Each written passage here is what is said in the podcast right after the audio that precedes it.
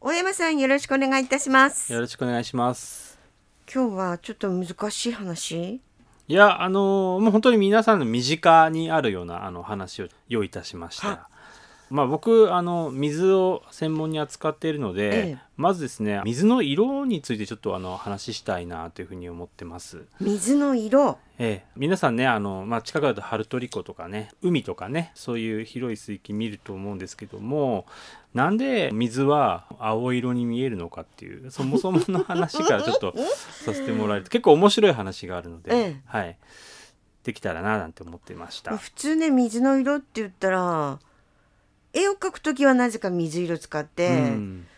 ときはなんか透明のイメージですけどねはいはいはいそうですね、えええそれよく言われるんですよねあの、ええ水は透明なのになんで青に見えるんだっていえう そうねえーそこのところを話していきたいなと思ってて、そもそもあの物がいろんな色ついて見えるっていうのは、ええあの太陽だとか、うんうんライトだとかにあらゆる色が含まれててで、まあ、それがですね一部の色が吸収されたりとか、ええ一部の色が反射されたりして、はい結果的にその色が見えるっていうようなうんうんことになってるんですね。太陽ですねね太陽ですね、はいよくあとあの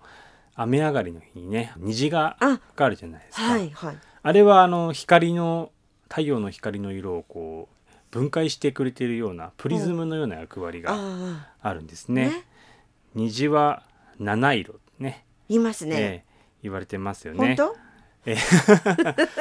何種類に見えるかってねすっごい人によって違うと思うんですけども、一応その七色って言ってあの赤橙黄色緑青藍色紫っていうような形にあの今のところ分けられてるんですけども、ええこれなんで7つにしたかってどうですそう分かりますそうですよねわかりませんで僕もあの分かんなかったんですけども、ええこれなんか実はですね音楽のはいなんか音階えと数をなぞらえて決めたっていうふうに考えられてるんですよ。ドレミファソラシでシドはまあ二オ回クタだーかブらですからね7つ、えー、そうなのええでなんかこのようにね科学となんかこう音楽を結びつけたような考え方をして、えで虹が七色だっていう発表したのがこう皆さんあのご存知のニュートンえリンゴのリンゴのニュートン。えー、そうなんですか、ええでこれ以前は3色だとかええ5色だとかにもっと荒くですね分解されてたみたいなんですよね。えー、7色って言ったのニュートンなのでしかもそれがなんかね音楽と関係してるえってなー、んすごかいね、なんか美しいですよね。ですねえええー、これ知らない方多いんじゃないですうん、意外とね知られてない話だと思いますね。ねそれでその七色ね、まあ、一応七色としてますけどもまあ中にいろんなね中間色が入ってますはが、いはいええでこういったあらゆる光が物に当たって色がついているように見えるんですけども、うんうん例えば葉っぱが緑色に見える、もうね普通そうですよね、ええあれはですね、まあ、葉っぱって光合成して、ねはい成長しますけど、ええその光合成に使う光が青色と赤色がメインなんですよね。青と赤なのそうです青と赤を吸収してしまうんですね葉っぱが。はあであの残った緑色が吸収されないで反射されるので結果的に緑色に見えるっていう、ええ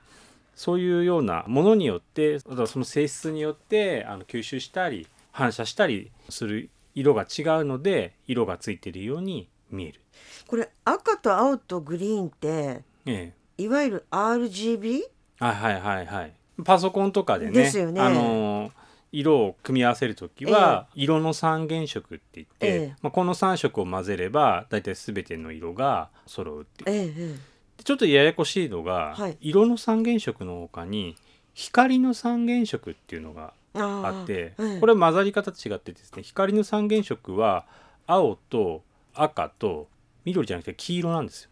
れ絵の具を混ぜるのと光の色を混ぜるのとでは混ぜた時に色違うんですよね。あそう光の三原色は赤と青と黄色、そうですそうですで青と黄色を混ぜると緑色になるから、ええええそういうふうにしてあのこのあー3つの組み合わせっていうのは色と光でちょっと若干違うんですけどもまあ大体3つの組み合わせであらゆる色が作れるようにななっっててるんでますすねね。はいあの話元に戻るはんでいすすけいどまも、せん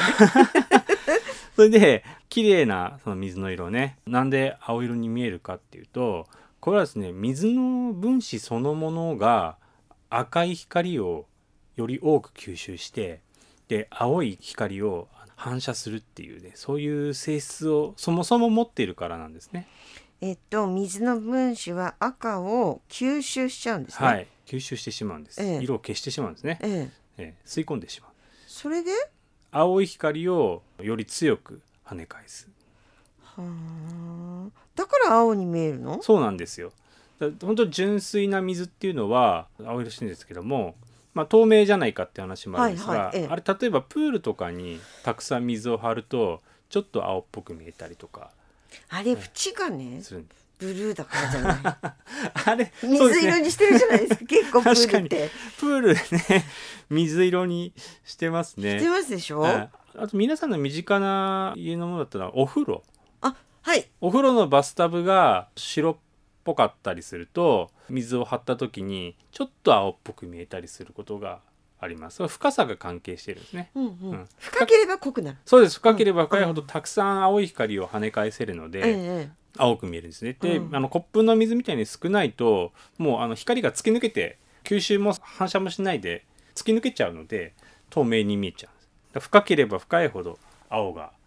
青みが増してくるんですねなんかじゃあ海なんかがあの青いっていうのもそういう理由だったりしますね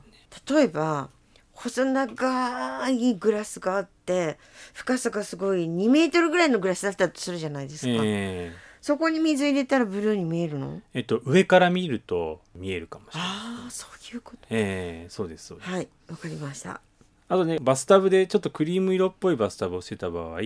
若干ちょっと緑色っぽく見える、混ざるからですそうねです今ね青い青と水の色黄と色そうですそうですおっしゃあるとーそういう色の性質っていうのがあるんですねはあはあまあねあと水ね青じゃなくて あのいろんな綺麗な色汚い色してると思うんですけどえもこれはもうあの水に他のいろんな物質が混ざってるからっていうのがわかるんですね例えば水たまりとかそうですそうですそうです水たまり深い水たまりとかねあと泥がちょっと入ってたりとかすると茶色っぽかったりあー灰色っぽかったりしますよね。あとはその湖で植物プランクトンの中がわーっとこう増えると緑色になったりあと黄色っぽくなったりっていう、うん風にしますよね。だから水プラス何かっていうので青からこう色が変わってえ見えるっていうような感じになります。例えば、うんとっても有名な世界遺産とかになってるような中国の、はいはいはい救済校うんうん、ありますよね、はいはいあれってええ実は水プラス周りの地質のあー色なんですねさっきでみ言うバスタブみたいなそもうんでですすそねうですまさにそうなんですね水自体はすごく綺麗なんですよそれにあのちょっとあの黄色がかった地質が形成されてて、うんそれが青と一緒に混じって跳ね返って緑色っぽく見えたりしてるみたいですね結構そういうとこあります聞きますよねええ聞きますね緑色してるとこっていうのは、ねええ結構そういう突破所が多いしそういうことなんでえす、ね、あと火山のあの、はい火口にあるような緑色っていうのは実はあれはちょっとまた違ってて、あれはなんか緑色になる成分が含まれてたりとかしてあらまあその辺はちょっとねちょっとまた別なんですね別のそれね話になるんですけども、えええそういう面白い現象もありへえでまあそうやってその僕たちのね目に見えるええ水の色っていうのは、まあ綺麗とか汚いとかも含めて水の中の不純物の量をね、うん感覚的に判断していることに。もうあくまで感覚的ですよそうねですそねこはね確かにね、ええってことはもう、まあ、センサーみたいなね、はい感じスイスセンサーみたいな感じですよね、うん目がね。目がね、ええ人間の目がね、ええうんうん、明らかにこう目で色を見てあこれなんかプランクトンだなとか泥だなって分かるじゃないですか。でそれを応用してでも人間の目じゃなくて写真だとかはい、あと人工衛星のね、はい画像とかから水の色の,、うんうん、あの見て何がどのくらい含まれてるとかっていうようなことをうん調べるっていう方法もあってでそれが、まあ、リモートセンシングっていうふうにはい呼ばれてるんですね。やっと出ましたねこれね 研究なさってたやつですねそうですそうですあのこれがあの私が釧路市に着任するう前んうにん研究してた内容えで、衛星画像からあの湖の水質世界中の湖の水質を調べるっていうようなことをやってました、人工衛星人工人衛星工衛星で見るとどう見えるんですか人工衛星で見るとあやはり濁ってる部分がこう広がっていく様子だとか、は、ええそこまで見えるんですか、ええ見えるんですねだからどのくらい汚れてるのかとか海も海もそうですねですから海だとそのどのくらいプランクトンの量がいるのかっていうのを調べることで、水産業の方にあの役立てたりっていうような研究が盛んに行われてますね。これ他に人工衛星から撮影した水の色の写真から分かることって汚れとか広がりとか他にはどんなことあるんですかあとは透明度とかですね、はい、ええあのどれだけ綺麗かっていうようなこうとんですとか、うんうんまあ、最近ですと水深とか水の深さまで、それまで分かっちゃうんですか、ええ測れるようになりつつありますね。はあそれでリモートセンシングっていうのはあのまあリモートとセンシングっていう2つの英語が組み合わさってるんですね。でリモートっていうのは今ねリモーコトロワナークでとねかねええええ結構聞かれると思うんですけえど、え離れてはいるとか、はいそういうような意味ですよえね。でセンシングっていうのは探知するとか感知するとか、はい、えええそういう、まあ、センスの進行形ですよね。えええ、それで合わせて離れて探知するっていうようなあああの意味があるので、ええまあ、宇宙からとか飛行機の上からとかっていうようなことで、非接触で観測する方法うん全般をこういうふうに呼んでたりするんですこれね。結構いろんなところで活かされたりとかするんですねそういうデータはそうですねもう最近は人工衛星の画像なんかはもうあの無料で NASA とかがダウンロードできるようにさされてて、ええ僕が学生の頃は1枚8万円とかえそんなにしたんですか、ええええうん、なんか高いって話は聞いたことあるんえでーすけど、そうなんですすごい高価で、ええあのもうすごい研究にお金がかかってたんですが、今はもう画像もえそれをそうなん解析するソフトも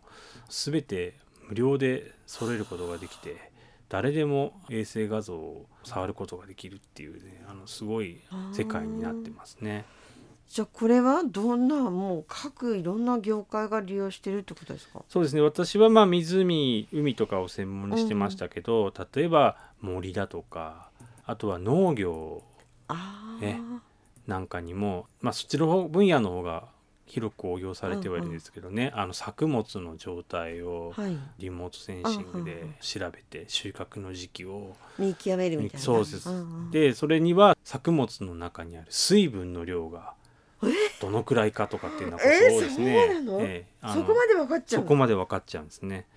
ええ、それで適切な収穫の時期なんかをあの判断するっていうのはやり方もですね、う一般化されつつありますね。で今日いただいたあの写真なんですけど、はいまあ綺麗な色 のこれどこですか上の子池ああを除いて全て阿寒湖とその周辺の湖の写真です。やっぱり青いですねえやっぱエメラルドグリーン的な青かったり緑色だったりしますよね。もう緑がどうしてそういう色になるのかっていうのはねネタバレしちゃったんでそうです ねあれですけども、へーええあそうですか、ええいろんなねあの色の湖があってまた潜ってみるとね違った風景が見えたりして、そうなんでしょうきっと外から見てるのとええ潜って中に入るのと、ええまた青は青でも違うんですねえ、え違うんですね、ええそれが各湖で阿寒の中でも違ってるので、ええそういった潜る楽しみっていうのはですねまだまだあるのかなっていうふうに思ってます、あまり潜る人いないと思うんですけど ね ちょっとしばらく独り占めさせてもらいます大山さんありがとうございましたはいありがとうございました